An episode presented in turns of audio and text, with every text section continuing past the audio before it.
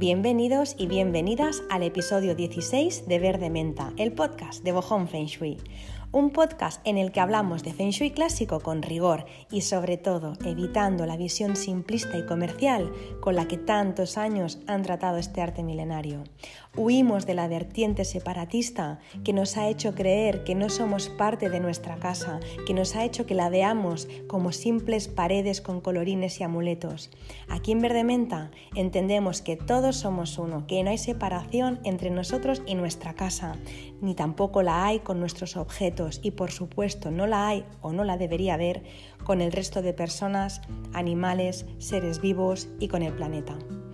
Mi lema sencillo, si no es bueno para ti, no es bueno para mí, porque todos formamos parte de lo mismo, porque todos y todas seguimos unidos y unidas por la misma energía y por los mismos principios y por las mismas leyes universales. Por ese motivo quiero democratizar, difundir y expandir esta sabiduría milenaria junto a otros muchos temas que van de la mano y llevarlo a todas las casas para que el máximo de personas posible pueda tener una mayor comprensión de sus vidas, de por qué les pasa o por qué nos pasa lo que nos pasa y poder de una vez por todas tener una vida feliz y plena.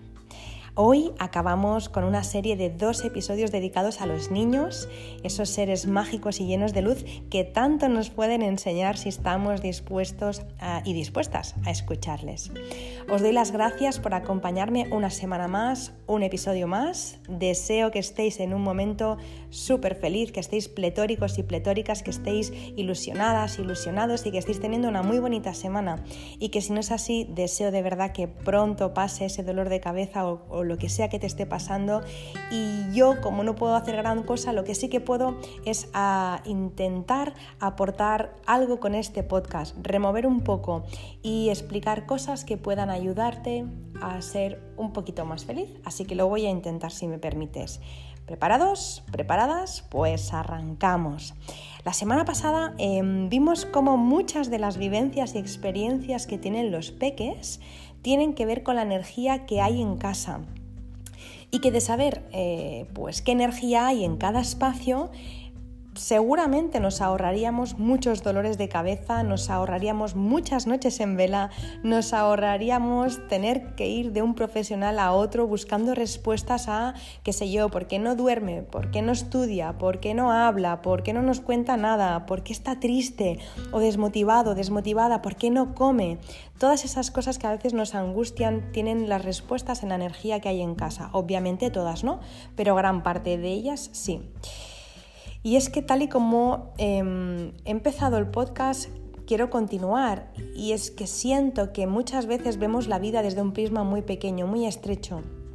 Creo que muchas veces, y me incluyo por supuestísimo, nos olvidamos que somos seres espirituales en un cuerpo físico y creo que intentamos resolver muchos de los problemas que tenemos desde fuera, desde lo físico y no desde lo emocional, no desde lo espiritual. Creo que tenemos una visión bastante simplista de lo que somos y es mucho más profunda.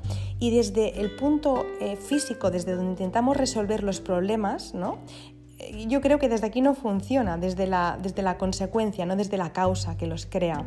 Podemos calmar, podemos parchear un problema, pero el problema sigue estando. Es absurdo, es como, qué sé yo, mm, pues tener una mancha de humedad eh, en casa y en una pared y pintarla cada vez que sale, pues no sería más fácil quizá, ¿no? Pues mirar qué es lo que hay detrás de esa pared, si es que eh, las paredes no están bien aisladas o hay una cañería que pierde agua, ¿no sería mejor resolver el problema desde la raíz y para siempre para que esa mancha no vuelva a salir en vez de estar pintando cada tres semanas la mancha?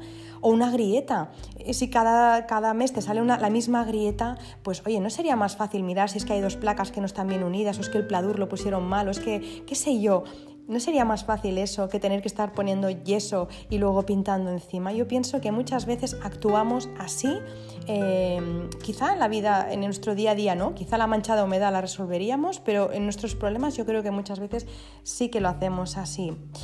Y en cuanto a los niños, pues pienso que también es verdad que tampoco no nos han enseñado a hacerlo de otra manera, ¿no? El niño tiene tos, vamos al médico, el niño tiene mocos, vamos al médico, ya, pero, pero ¿podría haber otra explicación a esos mocos, a esa tos? Quizá no, ¿eh? Pero ¿y si la hay? ¿Y si es muy repetitivo? puede que haya, ¿no? Algo que la vida nos esté queriendo decir, ¿no? Pues puede, la cosa más tonta, puede que, yo qué sé, pues que la ventana no aísle y que por la noche entre frío y el niño le entre mocos. La cosa más tonta puede ser, no, no, tenemos por qué rebuscar ni buscar, ah, ¿no? Una razón como muy profunda, ¿no? Lo mismo es algo más simple, pero hay que buscar qué lo está provocando. En vez de darle un jarabe para los mocos, mira si la ventana cierra bien, ¿no? Pues eh, os voy a contar una anécdota, eh, lo digo anécdota, pero en realidad sí es una anécdota, pero en realidad fue en su momento algo que a mí pues me, me tocó muchísimo y ahora lo puedo contar tranquilamente como una anécdota, pero en su momento cuando me ocurrió, cuando nos ocurrió, estuve tocada muchas semanas. Así que eh, va de mi hijo, os cuento y os cuento luego el por qué os explico todo esto. Cuando mi hijo tenía dos años, eh, yo lo llevé a un, un, otorrino, un otorrino laringólogo, esta palabra que siempre me ha encantado decir porque es dificilísima, como supercalifragilístico espialidoso, pues eso. Lo llevé al otorrino porque em, mi pediatra, o el pediatra de mi hijo, me dijo que tenía las amígdalas muy grandes. Yo en su momento, cuando era pequeña, también, y me las extirparon. El otorrino eh, en cuestión, al que yo llevé a mi hijo, un señor muy elegante, con zapatos italianos y pelo engominado. Es que lo recuerdo perfectamente porque me, impactó. Pensé, madre mía, es un otorrino, una agencia de modelos, porque todo, eh, todos los médicos que habían ahí ¿no? en, esa sección, no, es una sección, bueno, en esa, eh, especialidad, todos iban súper arreglados. Pensé, madre mía, no parece un centro médico, parece, no sé, una agencia de modelos, ¿no? Bueno, en cualquier caso, el médico iba, vamos, como un pincel de los pies a la cabeza, cogió a mi hijo muy amablemente, lo cierto es que era súper amable, le abrió la boca con un palito de esos que te ponen cuando tienen que mirarte las amígdalas y en cinco segundos, os digo cinco segundos por no deciros tres, porque es que no, no pasaron, de verdad, no llegó al minuto, o sea, fueron segundos, le hizo cerrar la boca, o sea, le puso el palito en la boca, le miró dentro de la boca, le hizo cerrar la boca, tiró el palito a la basura y me dijo, hay que operar me quedé blanca, imaginaros, ¿no? Eh, un niño de dos años. Y yo pensaba, pero, pero es muy pequeño, ¿no? Y le dije, pero si es que, doctor, es que es muy pequeño, no podemos esperar, en serio, ¿no? Es tan urgente, ¿no hay otra manera? Me dijo, no.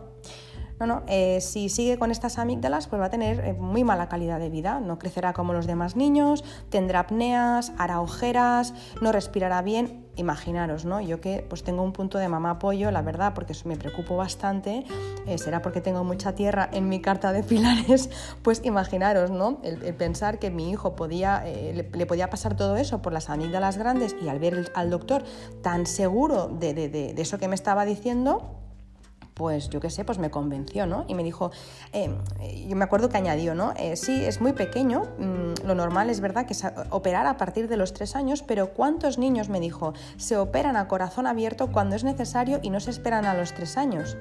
La verdad es que me pareció un razonamiento lógico, es verdad, si algo es necesario, ¿para qué tener que esperar, no? Pensé, pero bueno, eh, yo lo que, de lo que dudaba era de si era necesario o no lo era, ¿no? Pero accedí eh, porque confié o quise confiar en, él. Le hice todas las pruebas para el preoperatorio eh, y no sabéis lo que me pasó, o sea, no sabéis la de cosas que me pasaron en todo ese tiempo por el camino. Hubo confusión en la fecha de la operación, hubo errores en los mails que no enviaba o que no recibían o que rebotaban. Eh, todo esto con, los médicos, eh, con el doctor y con, su, equipo.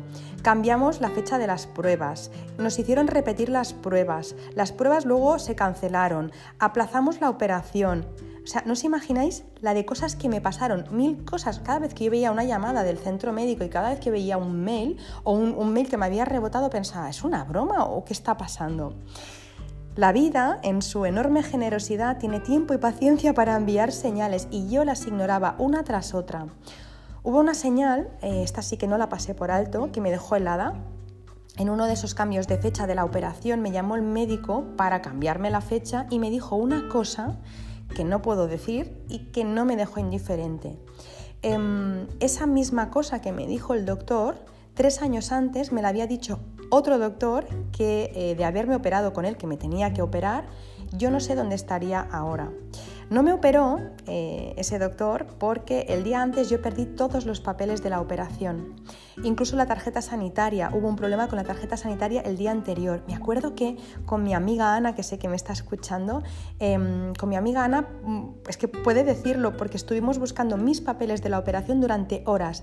Las buscamos en mi casa, las buscamos en mi despacho, en la oficina que tenía en Barcelona, las buscamos por todas partes, no aparecían los papeles por ningún lado. Le decía, Ana, te prometo, los dejé aquí encima, tía, ¿cómo puede ser que no estén los papeles?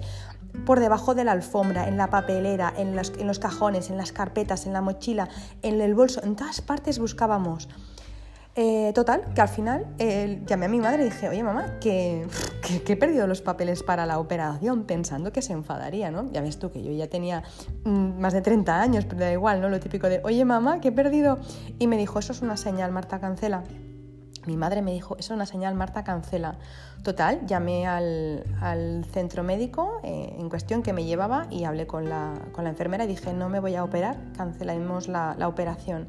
Me dijo, ¿pero quieres que te demos otra hora? No, no, vamos a cancelar la operación. Y os prometo, de verdad que no estoy mintiendo, que fue colgar, os lo prometo, ¿eh? es que se me ponen hasta los, de verdad, el vello de punta y la piel de gallina. Fue colgar el teléfono y aparecer los papeles en el suelo donde habíamos estado buscando y rebuscando mi amiga y yo durante horas. De verdad, llamé a Ana, porque Ana ya se había ido, estaba justo al lado de una alfombra verde que tenía. Y le dije, Ana, que he encontrado los papeles, estaban al lado de la alfombra. Me dice, no, es broma, si hemos buscado ahí, si hemos pasado mil veces por ahí, no puede ser. Ana, te lo juro, estaban los papeles ahí.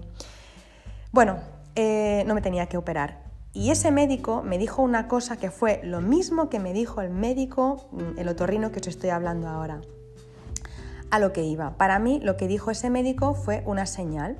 Total que se lo expliqué a mi familia como buscando que alguien ¿no? me, dijera, pues oye, no, no lo operamos, eh, pero excepto mi madre todos me decían, y especialmente mi marido y mis suegros y demás, me decían que no, que era lo, mejor era hacerlo, me decían ¿no? que, que, que eso era por mis miedos, ¿no? Y aquí yo desacredité mi intuición y lo hice hasta el mismo día de la operación de mi hijo. El día de la operación de mi hijo yo estaba como un flam, de verdad, todo el mundo me decía que no me preocupara, que era una operación súper sencilla, que se hacían todos los días, que los médicos, vamos, estaban hartos de hacerlo, que era un pispas, bueno, eh, que todo saldría bien en definitiva. Pero algo en mí me decía que no. Em, pero ¿cómo podía yo justificar ante tantas personas una intuición o un presentimiento, no? Eh, porque mucha gente pues sabe que yo soy eh, una persona que, me, preocupo, ¿no? A veces en exceso por los demás y, todo el mundo hubiera pensado que es porque no quería operarlo porque me daba miedo. Pero os prometo que no, que era una intuición, un presentimiento y además es que había tenido muchas señales ya. Bueno, total, llegó el día de la operación. Hasta este punto llegué, eh, o sea, llegué al final. llegó el día de la operación, me levanté a las 5 de la mañana, me hice un café miré al cielo, bueno, más que al cielo, miré el techo de la cocina, que es donde estaba, y tal cual, literal, lo recuerdo como si fuera ahora. Dije llorando, mirando al techo, por favor, por favor, si mi hijo no se tiene que operar, por favor, frenad esto, enviadme un contratiempo, enviadme una señal, lo que sea, prometo no ignorarlo esta vez. De verdad que tal como os lo estoy diciendo. Em, yo noté en ese momento que como que se me como si como si una corriente me fuera por dentro como si de verdad eh, este mensaje estuviera llegando ¿no? donde tenía que llegar. Es un tengo la certeza de que este mensaje ha llegado. Por lo tanto si no hay nada es que tiene que ser y si hay algo es que no tenía que ser. Bueno eh, la mañana fue avanzando, llegamos al quirófano, bueno, todo de problemas por la mañana, bueno, da igual, no lo voy a contar aquí, pero al final llegamos a quirófano, problemas, me refiero a que, nos, hicieron esperar mucho, eh, que, se alargaba todo mucho, el niño estaba sin comer, sin beber, yo estaba preocupada, bueno, un poco, una mañana un poco rara. El caso es que llegamos a quirófano y el peque con el gorrito verde puesto, ¿no? Ya, pues para, para, operar. Ninguna señal, ya no había habido ninguna señal para frenarlo y yo como un flan. Confié y dije, bueno, pues si no hay señales que tiene que entrar y ya está. El médico y la anestesista eh, me pidieron las pruebas del preoperatorio, se las entregué, entraron dentro del quirófano y a los 20 minutos más o menos salen los dos y me dice el doctor, el otorrino, el que iba tan engominado y tan, elegante, me dijo, lo siento, pero no se puede operar. os lo cuenta el anestesista. Entonces él se quedó al lado y eh, yo estaba con la anestesista, que solo llevaba, pues claro, al llevar la mascarilla yo solo le podía ver los ojos, pero esos ojos os prometo que no se me olvidarán en la vida, porque me dijo, oye, eh, ¿nadie ha revisado estas pruebas?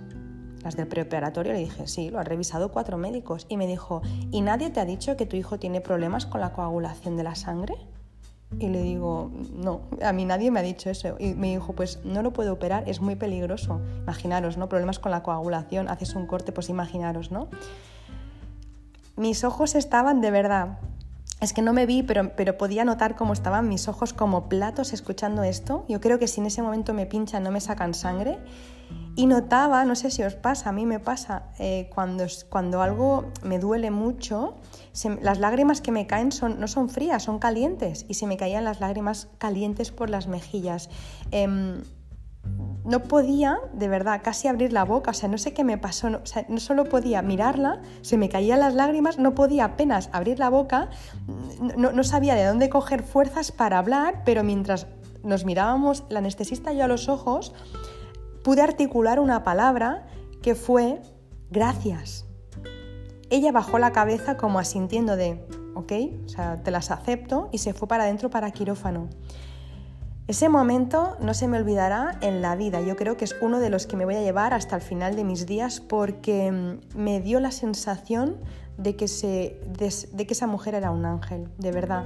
Ya sé que era una persona, ¿eh? sé que era, no veo apariciones, pero sí que es verdad que me pareció un ángel porque mm, por tal y como me miró, por lo que me dijo y porque fue capaz de ver eso. Eh, y, si, y si mi hijo hubiera entrado a quirófano con otro anestesista que no fuera esa, eh, si se hubiera operado en la fecha que tocaba y no hubieran cambiado la fecha para que fuera esta la anestesista, yo ahora mismo no sé de qué otra realidad podríamos estar hablando.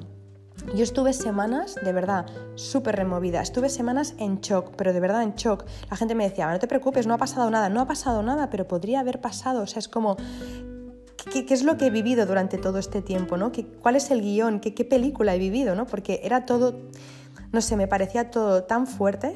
Em, y me parecía también, ¿no? Pues eso, que, cualquier señal que te puedas saltar, ¿no? Te puede cambiar la vida en un segundo y aprendí que no hay que ignorar ninguna de las señales.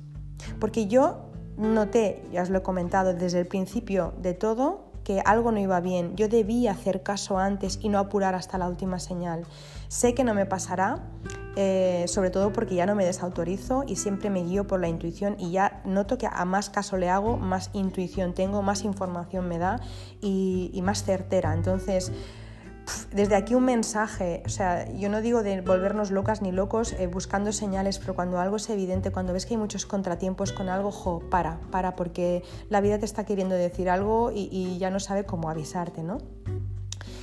Pues voy a contar la historia, todo eso que os estoy contando tiene algo que ver con el Feng Shui, no os penséis que os meto el rollo del día, el sermón, para nada, os lo cuento porque todo tiene un porqué.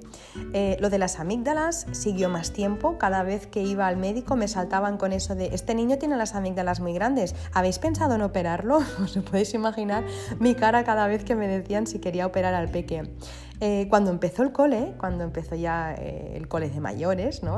cuando empezó P3, las amigdalitis de verdad iban, o, las anginas que suele llamar, ¿no? Iban que se las pelaban. Cada semana estábamos en urgencias, cada semana empalmaba eh, amigdalitis con otitis y luego vuelta a empezar y vuelta a empezar y vuelta a empezar. No había dos días de tregua, era una pasada, siempre estaba con amigdalitis y con otitis. Evidentemente, entre medio, ¿no? Pues todos los mensajes de todas las personas que me decían opera al niño, opera al niño. Bueno, yo sentía que no tenía que operar al niño y lo sentía y además luego lo corroboré. Em, la última vez que yo fui a urgencias por las amigdalitis, me tuve que ir al baño, de verdad, a respirar eh, y, a, no, a, no, reventar a llorar ahí en medio de urgencias porque estaba cansada, pero cansada de escuchar, bueno, pues entonces, si el niño está molesto, tiene fiebre, que se tome este jarabe, ya sabéis de qué jarabe hablo, ¿no? Un jarabe rosa, que es como mano de santo, bueno, pues este, que se tome este, y si no, pues que lo vas alternando con este otro, otro rojo, que también seguro que sabéis de qué jarabe os estoy hablando,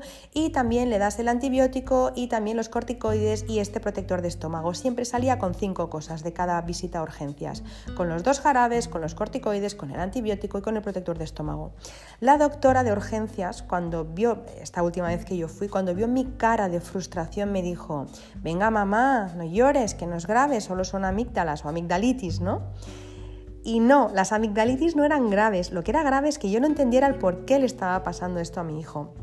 Y de repente pensé, es que tiene que ser algo emocional, tiene que ser algo o emocional o de la casa, tiene que ser esto. Porque si el estado normal de la persona, como siempre dice Sergio Fernández, es la salud, si las personas deberíamos estar sanas y enfermamos, eh, y enfermamos, es porque algo emocional lo, provoca, ¿no? Y esto mantenido en el tiempo hace que, que, enfermemos. Entonces, que siempre tenga amigdalitis no es normal y que yo siempre le dé un jarabe para que no le duela o para que se le pase un ratito y a las cuatro horas otro no es normal.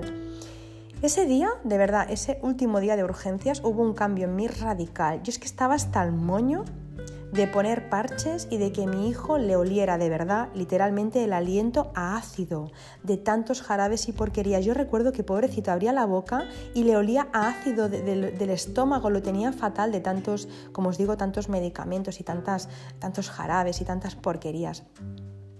Yo no digo que no se tenga que tomar en un momento que se, haya que, se tenga que tomar. Yo no estoy en contra de eso. Estoy en contra de siempre tener que estar parcheando un problema que es repetitivo y que cuando la vida constantemente te está viendo el mismo problema, algo te tiene que hacer pensar, ostras, ¿Debe ser que me estoy perdiendo algo?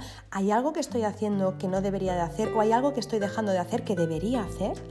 Bueno, pues eso era un sábado el lunes por la mañana me escribió una conocida que hacía siglos, con la, o sea, que no hablaba con ella, de verdad, es que es una cosa la vida, y me preguntó una tontería. O sea, imaginaros, ¿no? De repente el lunes por la mañana te escribe una persona que hace montón que no hablas con ella, te pregunta una tontería que dices, ¿y ahora que viene esto? Y le digo, oye, em, lo siento, no puedo continuar hablando porque es que tengo al peque malo, estoy en casa con el peque. Me dice, y oye, ¿qué le pasa? Le conté, pues mira, tiene amigdalitis y es muy repetitivo y tal. Y me dice, ¿has probado con esta doctora? Y me recomendó a una doctora, a su doctora, ¿vale? Eh, y le dije, pues no, pero la llamaré, llamaré por descartar, porque es que estoy harta.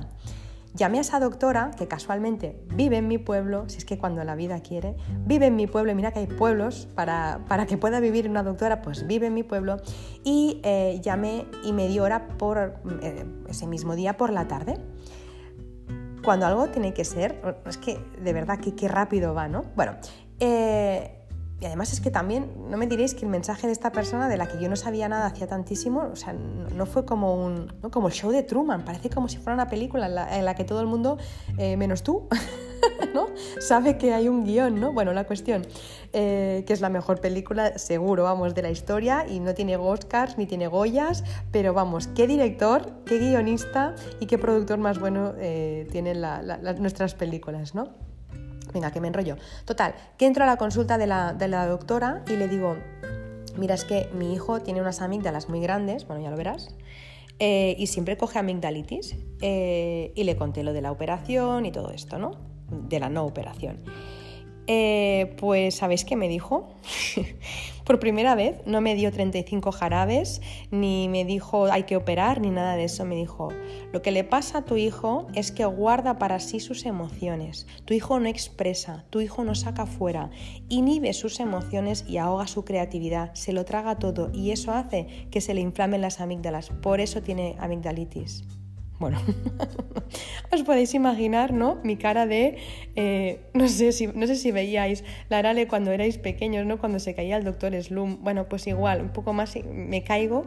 Em, y es que es tal cual, mi hijo era un niño tímido, introvertido, que lloraba como los adultos. Daba mucha pena ver a mi hijo llorar porque mi hijo lloraba en silencio, como tragando, y le decías, ¿qué te pasa? Nada.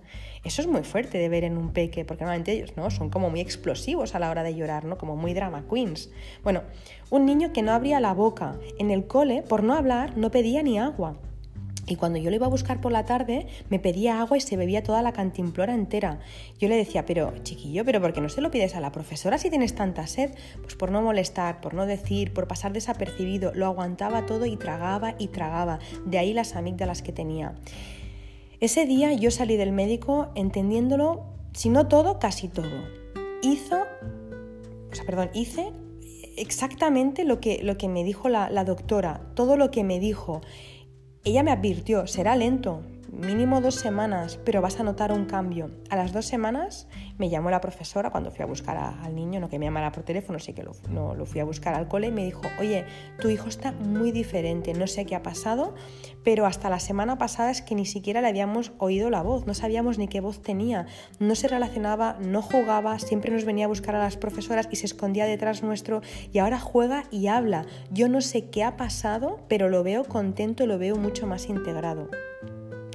A su vez, aparte de hacer lo que me dijo la doctora, yo es verdad que empecé a, ponerte, a ponerle aceites esenciales para que, pues para, que, para que creyera y para que confiara en él. Y también una calabaza, la calabaza Bulow, que bueno, ya sabéis, si alguna vez habéis leído pues, el post en el que publiqué las calabazas doradas, las Bulow, eh, porque en su, habitación justamente tenía la estrella 2, eh, la estrella 2 anual visitando la habitación y yo no la había visto. Ya se dice eso de en casa herrero, ¿no? Pues con cuchillo de palo, pues eso es lo que... O cuchillo, siempre Siempre me lío porque mucha gente dice cuchillo, mucha gente dice cuchara. En cualquier caso, en casa de herrero, yo no hice mis, deberes en casa de herrero porque mm, en su habitación tenía esta estrella y yo no, no, lo había visto. No es una estrella que esté siempre, sino que la visitaba eh, ese año. ¿no? La estrella anual es una estrella que es una estrella muy fuerte y que cuando hace una visita pues lo notas, sobre todo cuando es una estrella pues no muy positiva. La estrella 2, la estrella 5 cuando nos visitan pues bueno, son un poco fuertes. Este año, por ejemplo, la estrella 2 está en el sur, en el Palacio de Fuego, en, la Casa 9, y este año la Estrella 5, que es la otra fuerte, está en el este, en la Casa 3. Os lo estoy diciendo de memoria, eh, creo que no estoy confundiendo sur, la Estrella 2 y mm, este, la Estrella 5. ¿vale? Así que siempre hay que tener cuidado con las estrellas anuales, que es lo que aportan. ¿no? Y también, por supuesto, aprovechar la, la, parte positiva. Pues bueno, mi hijo tenía la estrella 2 en su habitación. Em, os tengo que decir que en el momento en que mi hijo estuvo mejor por la calabaza, por, la, por los aceites, por lo que le hice con la doctora, lo que me recomendó y demás, me confesó un día por la noche cuando le fui a leer el cuento, cada noche le leemos un cuento, que un niño de P4 o P5, no recuerdo, él iba a P3, eh, le pegaba en el cole. O sea, el niño estaba aguantando esto un día tras otro, no me estaba diciendo nada. Imaginaros yo dándole jarabes y antibióticos para que le bajara la inflamación de las amígdalas cuando a mi hijo lo que le pasaba es que una emoción de dolor intenso, de rabia reprimida, lo estaba provocando. Por supuesto que no solo era eso y que otras cosas de su personalidad y de su carácter, así como también la estrella de la habitación, eh, lo estaban enfermando. Pero al final es todo lo que llevaba mi hijo dentro hacía que no al no expresarlo hacía que las amígdalas se le inflamaran. Claro, entonces cualquier, por supuesto, cualquier virus, cualquier cosa, ¿no? Estás, estás como mucho más receptivo, pero en realidad, si buscamos la parte emocional de por qué nos enfermamos, es lo que le estaba pasando. Pues diréis, bueno, ya sí, pero luego que se llega el invierno, pues hace más de un año de eso, más de un año y mi hijo no ha tenido ni una sola vez, ni una amigdalitis cuando él había estado ingresado incluso por amigdalitis ingresado y hace más de un año y tocó madera que no le está pasando. Mi hijo está mucho más expresivo, mi hijo habla, eh, está contento, se relaciona con los niños, los abraza, está normal y ya no se le, ya no se le inflaman las amígdalas. Pienso de verdad que tenemos que despertar. Pienso y me incluyo que estamos muy dormidos. Y yo no sé si lo lograremos, yo creo que sí, eh, con las generaciones ¿no? de personas más mayores o con nuestra generación, ¿no? pero al menos tenemos que lograrlo con los niños y con las niñas. Yo quiero ver cómo los niños de ahora y las niñas de ahora, que serán los adultos del futuro, si les duele la cabeza no van a ir a buscar una aspirina. Quiero que piensen en un aceite esencial, quiero que piensen si están estresados o preocupados eh, y por qué les duele la cabeza en vez de tomarse algo. Quiero que hagan meditación si les duele la cabeza o que hagan respiraciones, que no vayan a parchearlo, ¿no? Eh, quiero que si siempre... Em, sienten que en una zona de la casa les duele la cabeza, puedan llegar a pensar por sí mismos, ¿será porque aquí hay una energía más baja que lo está provocando? Pues, o, no sé, es que a mí me ha pasado, hay una zona de mi casa que da dolor de cabeza, tengo una combinación 6-1-1-6, que por cierto, si la tenéis en casa, la combinación 6-1-1-6, no pongáis nada de color negro, color azul porque, azul, porque da unas migrañas impresionantes. A mí me pasaba, tenía dos opciones seguir tomándome la pastillita de turno para que se me fuera la migraña o entender que cada vez que me sentaba ahí me, dolía la cabeza y cuando tú sabes que es por la zona, por la energía que hay en la zona, tú reparas eso y se te va el dolor de cabeza, no lo vuelves a tener. Em, yo quiero que, los niños y niñas del futuro piensen, si no duermen, eh, que no se tomen la pastilla, o sea, que no, que, como tengo insomnio, no, es que, es que me han dicho que tengo insomnio, ¿no? Es un insomnio crónico y me tengo que tomar una pastilla, no. Eh, no, porque a, la mañana siguiente levantan, nos levantamos atontados y atontadas y no podemos ni pensar ni articular palabra. Quiero que piensen, oye, ¿y por qué no estoy durmiendo? ¿Será porque estoy mal orientada? ¿Será porque tengo un wifi cerca? ¿Será porque hay una geopatía debajo de la cama?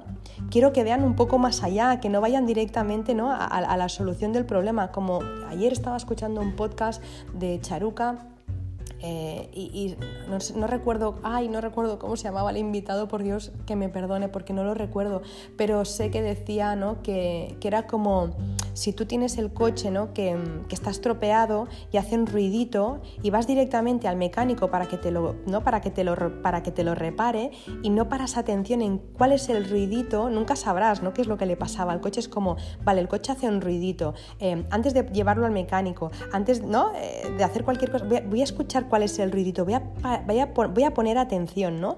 Si tú te encuentras mal antes de ir al médico, que tienes que ir al médico, que tenemos que ir al médico, pero ¿por qué no poner atención? Puede ser que eh, esta falta de, no sé, me, falta el aire, ¿no? Esta ansiedad me venga provocado por que llevo un nivel de estrés, eh, ¿no? Pues exagerado, puede ser que me esté preocupando por tal cosa o por tal otra, en vez de tomarme una pastilla que me quite la ansiedad, que sí, que sí hay que tomársela, se, se la toma una, pero, pero no es mejor escuchar qué es lo que nos pasa, escuchar el cuerpo el cuerpo habla, igual que la casa, la casa habla, el cuerpo habla, pues yo, para mí un sueño sería este, ¿no? Que, los niños y las niñas del futuro vean un poco más allá. Quiero que, que, sienten eh, no sé, que, siempre que sientan, pues eso, ansiedad o desasosiego, piensen, bueno, puede que no sea yo, puede que la casa tenga mal feng shui, o puede que, imaginaros, por ejemplo, un niño, una niña, ¿no? Pues que de adulto tiene una adicción, ¿no?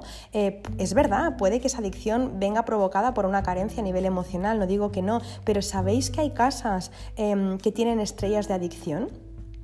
Es muy liberador saber si estás enganchado al café, al tabaco, a la Coca-Cola, lo que sea, eh, que puede que en tu casa haya estrellas de adicción o en tu habitación haya estrellas de adicción y que por eso no hayas podido dejar antes esa, esa cosa que te tiene adicto o adicta, ¿no?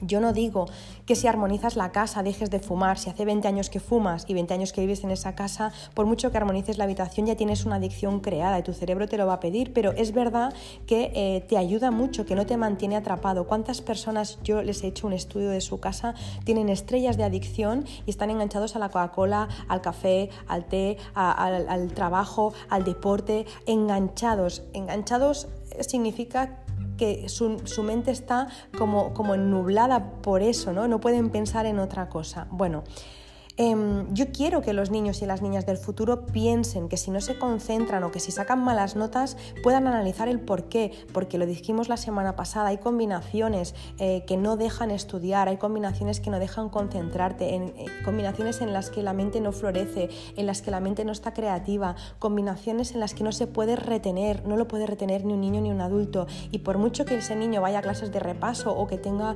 ayuda extra, si estamos en la misma zona, si estamos en una zona en la que la mente no puede retener, no retendrá y va a ser un trauma, igual que decíamos la semana pasada, es que puede que esté en una habitación en la que, hay, en la que las estrellas causen insomnio y, y tú intentando que duerma y es que es imposible entonces.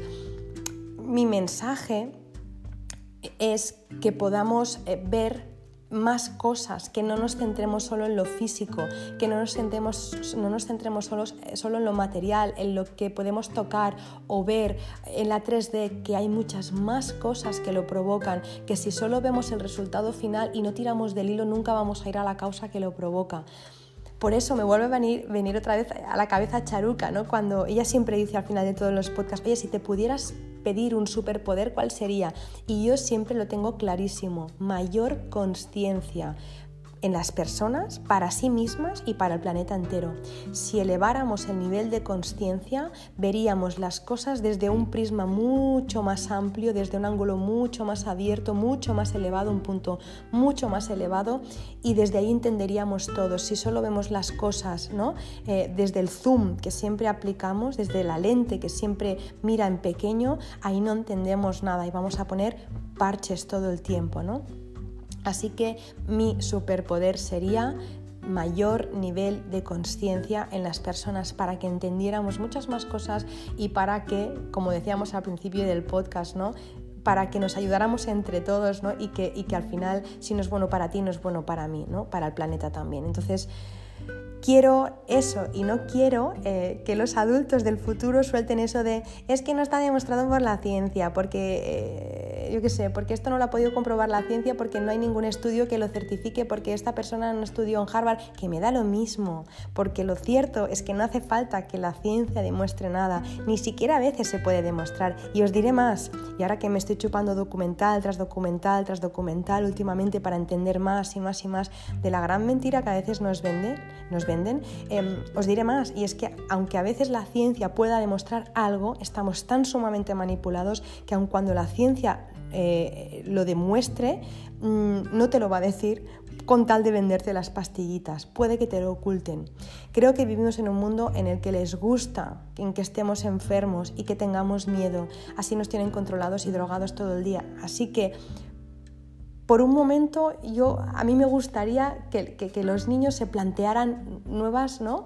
Eh, nuevas formas de vida, que, se, que, se, plantearan nuevas formas de vivir y de resolver los problemas y no solo los convencionales, no solo lo que os digo, es que me duele el pie, me voy a poner una crema, es que me duele la cabeza, me voy a tomar una pastilla. No, vamos a pensar un poco más porque eso es lo que quieren que hagamos, pero hay una realidad, mm, de hecho la realidad es otra, no es esa, ¿vale? Siempre dicen, ¿no? Que verdad solo hay una, realidades hay muchas, pues la verdad solo es una y la verdad no es esa.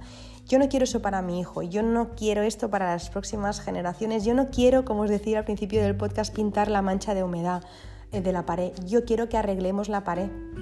De verdad, quiero que arreglemos esa pared, quiero que arreglemos esa ventana que hace que por la noche tengamos frío, quiero arreglar eso, no quiero seguir poniendo más y más tapaderas a todo eso.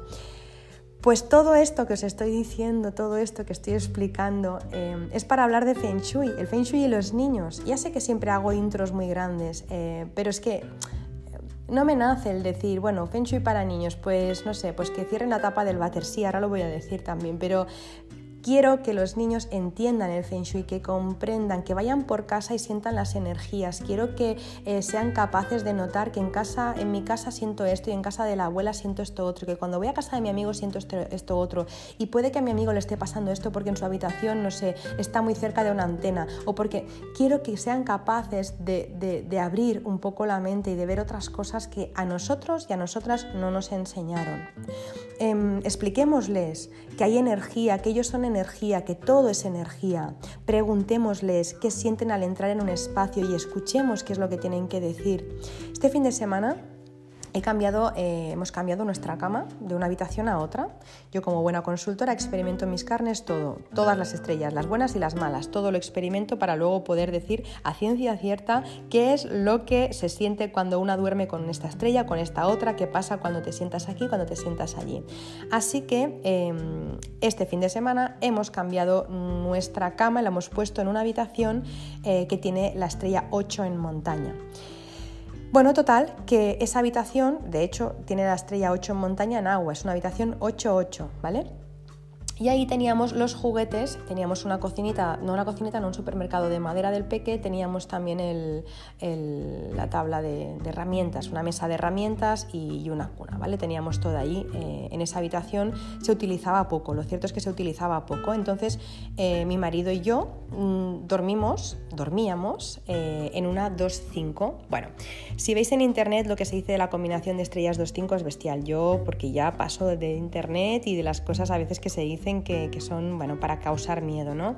Pero directamente te ponía ¿no? en una de las páginas que vi que con la 2.5 que te cambies de casa, que te mudes, ¿no? porque es malísima, que de las 81 combinaciones posibles es la más mala. Bueno, pues yo creo que no hay que dramatizar, que depende de cómo se armonice y que depende de quién duerma y cómo se haga todo, em, puede llegar a ser una habitación más que correcta y en la que puedes descansar y que te pueda aportar cosas buenísimas. Pero es cierto que una habitación 2.5 jamás será una 8.8 y ahí ya me puedo poner de pies encima. O sea, jamás, por mucho que armonice una 2.5, será como una habitación una 8.8. Y esto yo lo he medido incluso con un péndulo y el biómetro de Bobis. Tú lo puedes hacer, tú puedes medir la energía de una casa, de un hospital, de un centro comercial, de un cementerio, de un campo de concentración, incluso hemos medido. Eh, puedes saber qué tipo de energía hay en ese espacio, si es baja, si es neutral, si es alta y te lo marca con unidades Bobis. Pues bien, eh, le, dijo, le digo a mi hijo después del fin de semana, oye que hemos cambiado la habitación de los papás de sitio, ahora eh, dormimos aquí aquí durante un tiempo. ¿A ti te gusta? Yo le pregunto todo a mi hijo. Tiene cuatro años, pero le pregunto absolutamente todo, de verdad. O sea, hasta, ¿te gusta más este cojín o este otro? Todo se lo pregunto. Y me dice, eh, ya os digo, con cuatro años, me encanta, que le gustaba la habitación nueva, la que nos habíamos colocado, habíamos sacado los juguetes y habíamos puesto nuestra cama, como os digo. Me dice, me encanta, ¿puedo probar? Su padre miró como, no deberías de probar, pero bueno, yo le dije, sí, sí, puedes probar esta noche si quieres, duerme con nosotros y lo pruebas. Bueno, ¿Qué pasó? Claro, si nuestra habitación está ahí, sus juguetes están en la 2.5. Obviamente no los he dejado aquí para que, para que este sea su juguete, su cuarto de juguetes, ni para que juegue ahí. O sea, no se me ocurriría en la vida dejar que jugara ahí. Eh, no pasaría nada, pero prefiero que duerma y que, y que, trabaje y que estudie y que juegue en una buena combinación. Eso ahora y siempre, ¿no? Así que si quiere el supermercado o quiere la mesa de herramientas, pues me lo pide, se lo saco y punto, ¿no? Pues bien, la abuela, eh, al día siguiente le dice la abuela, oye, ¿te gusta tu nuevo cuarto de juegos? Y mi hijo le dijo, no me gusta, me da miedo. Tal cual os lo digo, él no tiene información de Feng Shui, no sabe ni que hay una 2.5 ni una 8.8, no tiene ni idea de todo eso, pero lo que sí que tiene es una conciencia muy despierta y eh, mucha luz, como todos los niños, y además está súper conectado a la vida. Si yo estuviera pegada al suelo, si yo estuviera pegado a la, apegada a la ciencia, a lo empírico, a la 3D, a la 3D ¿no? a, lo material, a lo, palpable, a lo visible, yo le diría, venga niño, pero miedo de qué? ¿no? En esa habitación no hay nada. Pues bueno, a la habitación 2.5, eh, si, habéis leído un poco o, alguna vez lo he explicado en algún podcast, se le llama la habitación del monje y es una habitación ideal para hacer meditación. De hecho, ahora mi marido hace meditación allí y es ideal para otros temas eh, espirituales. Es una habitación que de por sí, cuando entras, es más fría. La mía y en general una 2.5 tiene una energía más baja, tiene una energía yin, tiene una energía extraña y añado que tiene o atrae energías de otros planos. Em, ¿Y para qué mentiros? Si no estás acostumbrada a esto, pues puede llegar a dar miedete. Y el niño lo ha captado, así que yo, cuando le dijo a, mi suegra, ¿no? a su abuela, eh, que le da miedo, me reí y pensé, qué crack, pero qué crack y qué crack son los niños. Y le dije, pues oye, si tienes miedo, no entres. A mí tampoco me gusta tanto esta habitación como la otra, así que no hace falta que entres. El niño captó eh, la energía de la habitación y no le hace falta saber feng shui. Expliquémosles a los niños que las personas que están muy contentas y muy felices eh, suele ser en la, mayor parte de las veces, de las ocasiones, porque viven en casas que son felices y que están contentas, que sus casas también están contentas, que sus casas tienen buenas energías. Y para que entiendan el tema de la energía, yo lo haría experimentando ¿no? con, con el agua, como hizo Masaru Emoto. Ah, Masaru Emoto era un científico japonés ¿no? que hizo un experimento muy curioso y que la verdad que tuvo mucho impacto y es que eh, pues puso eh, en unas, eh, ¿cómo se llama? unas placas Petri, creo que se llaman, puso gotitas de agua y luego les puso pues unas etiquetas con una, palabra, ¿no? Pues que podía ser una palabra positiva, desde amor, cariño, gracias, o negativa, te odio, déjame, me molestas, esto es mentira, ¿no? Entonces cogía estas placas, o, no sé si eran placas o no, pero lo puso en, en, esos botecitos de cristal, puso el agua, puso la etiqueta y dejó que cristalizaran. Creo que lo congeló, ¿vale? Lo estoy explicando fatal, pero vamos, lo podéis mirar. El experimento de Masaru Emoto. Entonces, eh, al cabo de unos días, fue viendo cómo evolucionaban los cristales del agua, ¿no? igual que, las, que, la nieve, ¿no? esas estrellitas. Y curiosamente, el agua que eh, tenía las etiquetas con palabras positivas mostró figuras preciosas. Cuando congeló, cuando cristalizó, eh, mostraba diamantes, copos de nieve y eran figuras como muy simétricas y perfectamente delimitadas. Mientras que las gotas que habían recibido una palabra negativa o desagradable, Em, o, que, habían estado pues, bueno, de alguna forma sometidas a efectos negativos, tenían cristales eh, de formas como, como bueno, menos definidas, asimétricas, incluso se apilotonaban y mostraban caos.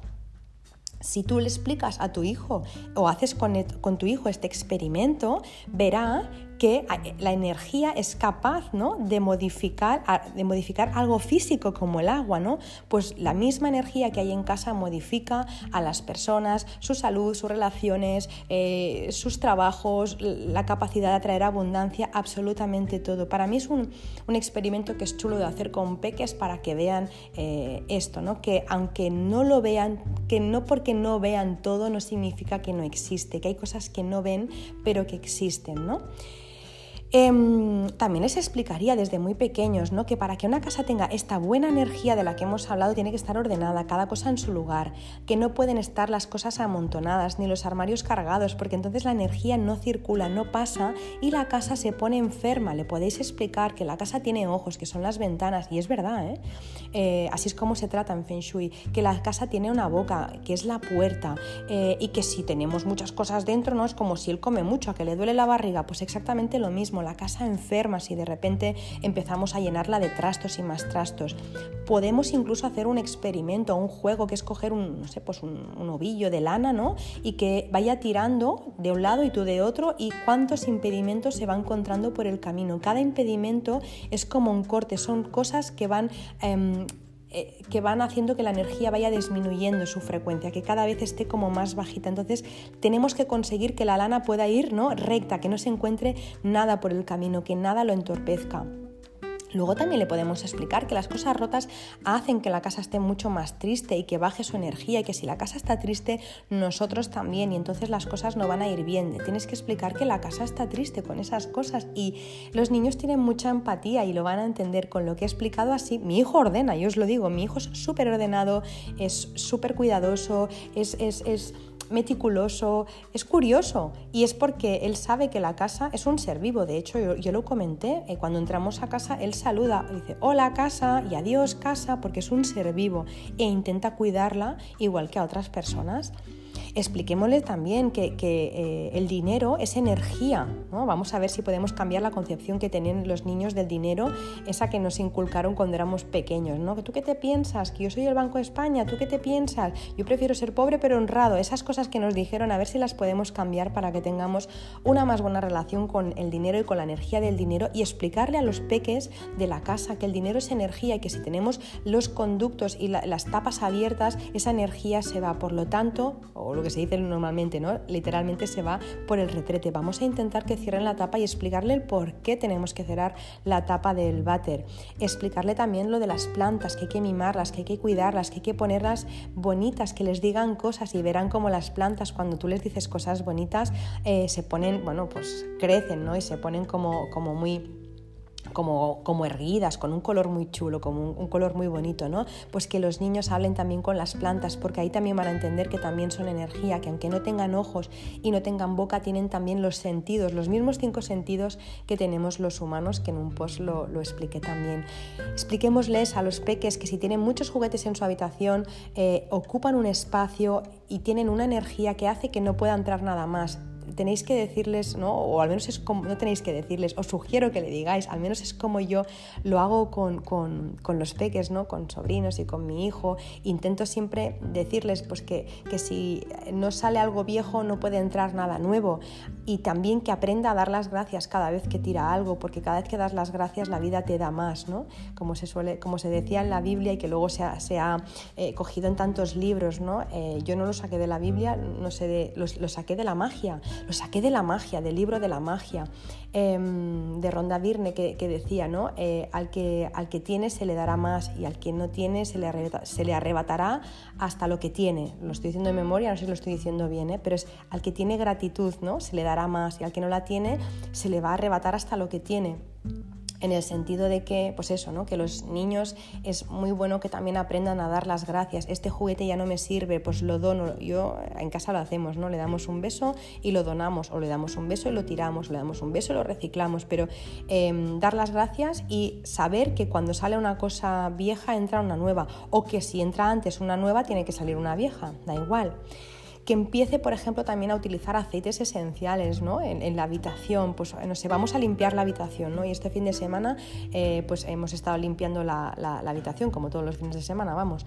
Eh, yo voy, lo hago con aceites esenciales, ¿no? Pues cuál te apetece, cuál te gusta más. Él algunos, algunas veces los coge los aceites y me hace no le gustan nada, ¿no? Bueno, pues este no. Este sí que te gusta, el de limón, pues el de limón, ¿no? Empecemos a, ¿no? Como, como hacer que, ellos eh, sientan también ¿no? que son parte importante y que ellos también eligen ¿no? qué olores te gustan y por qué te gustan y explicarles, pues, por, ejemplo, ¿no? qué es lo que hace el limón en ti, ¿no? cómo te cambia la energía, ¿no? pues eso también es importante. Y que te diga también dónde quiere estudiar, pregúntale, oye, ¿dónde te concentras más? ¿Dónde crees que te sientes mejor? ¿En qué posición te gusta más? ¿Con la silla así, con la silla así? ¿Quieres que probemos de cambiar la mesa? Puede que te concentres más y te ponemos aquí. A ver, dime tú, ¿cómo has estudiado hoy? Así, igual que no sé, yo por ejemplo al peque le pregunto, ¿cómo has dormido hoy? ¿Has dormido bien? ¿Has soñado? Porque a veces lo coloco con la cabeza al noreste, al noroeste, que vaya probando con cuál duerme mejor, ¿no? Incluso eso, pues que gire la cabeza o que gire la cama tantas veces como quiera, ¿no? Que experimente con las orientaciones. Oye, yo te he puesto la cama así, pero experimenta a ver cómo te gusta dormir y que cambie la cama, ¿no? Que no es, no, no, es que te he hecho la, habitación a medida la cama solo, puede estar aquí. No, deja que, que, pruebe. Lo mismo duerme mejor hacia, hacia el oeste que hacia el norte, ¿no? Y tú te empeñas que duerma hacia el norte. Eh, luego también explícale cosas, ¿no? Pues que yo qué sé, pues que los gatos siempre van donde hay mala energía o donde hay una energía un poco más bajita y los, y los perros pues suelen ir donde hay una energía más positiva. Haz que lo pruebe, pues dile, oye, pues cierra los ojos y siéntate donde creas que hay más buena energía. Busca lugar de la casa donde crees que hay más buena energía. Esas cosas al final, mira, también son juegos y también hacemos que ellos se escuchen más y que puedan estar como más sensibles, más intuitivos, ¿no? Em, ¿Qué más?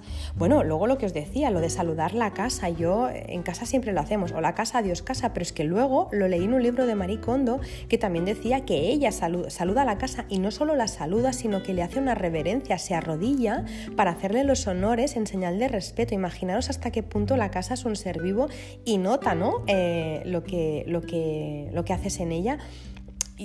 Yo creo que también es una buena idea que los niños empiecen a dar las gracias por ese techo que les cobija, ¿no? Porque al final la casa, jolín, cada día está ahí, ¿no? Como para protegernos. No sé, quizá para alguien puede sonar raro, para mí es lo más normal del mundo. Mi casa me cobija, le doy las gracias. Me resguarda del frío, le doy las gracias. Yo eh, ahora va a sonar como un poco, ¿no? Como un poco demagogia o como no sé, como si lo, lo hiciera por, por no sé, como para aparentar, no sé, o como porque pudiera quedar bien o no sé, pero yo hace muchos años que, que os lo juro que pienso muy a menudo y especialmente los días de frío y me consta que a muchas personas también les pasa y que mucha gente también me lo ha dicho, que sobre todo los días de frío, los días de lluvia, los días incluso de mucho calor, eh, pienso, ¿no? Y hay gente que, está, que, que no está durmiendo debajo de un techo, entonces vamos a dar las gracias porque tenemos un techo, ¿no? Me parece muy, muy importante. Eh, explícale también a tu hijo cosas como que la ley universal, como es dentro es fuera. Entonces, em, por ejemplo, pues que si se estropea un grifo, si se estropea el calentador, si se estropea algo en casa, suele ser porque eh, también algo no está funcionando. Es verdad, un calentador tiene una vida útil, lo mismo dura 10 años, 15 años, eh, y no hay que tampoco dramatizar ni exagerar, y se me ha roto ahora esto y puede ser no, pero es verdad que normalmente, y lo explicaba en en ese libro que os recomendé del lenguaje del alma, ¿no?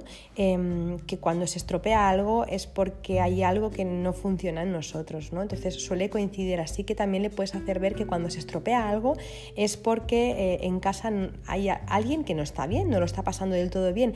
Haz un, ¿no? un trabajo de investigación. Oye, ¿qué puede estar pasando? ¿Y tú por qué crees que se ha estropeado la nevera? ¿Tú qué crees? ¿O por qué crees que pierde agua? ¿Tú quién crees que en esta casa puede estar como muy estresado? No, no sé. O tú, ¿tú estás bien? ¿Te está pasando algo a ti?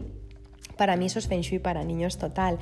Explícale también cómo puede ayudar a, limpiar y a ordenar, ¿no? Eh, luego también cómo el cómo eh, el que ordene y que limpie le puede ayudar a, concentrarse y a, tener toda la información bien ordenadita en la cabeza. Mi madre siempre me decía, ¿no? Vete a dormir porque así vas a ordenar toda la información en cajoncitos y mañana por la mañana cuando tengas el examen abres el cajoncito donde tienes la información y lo sacas y lo puedes, eh, lo puedes escribir en el examen, ¿no? Es como ordena tu cabeza, pero para ordenar tu cabeza primero tienes que ordenar tu espacio, así que explicarles que es importante ordenar el espacio, em, pues les va a ayudar ayudar mucho también a estudiar, a concentrarse y a dormir.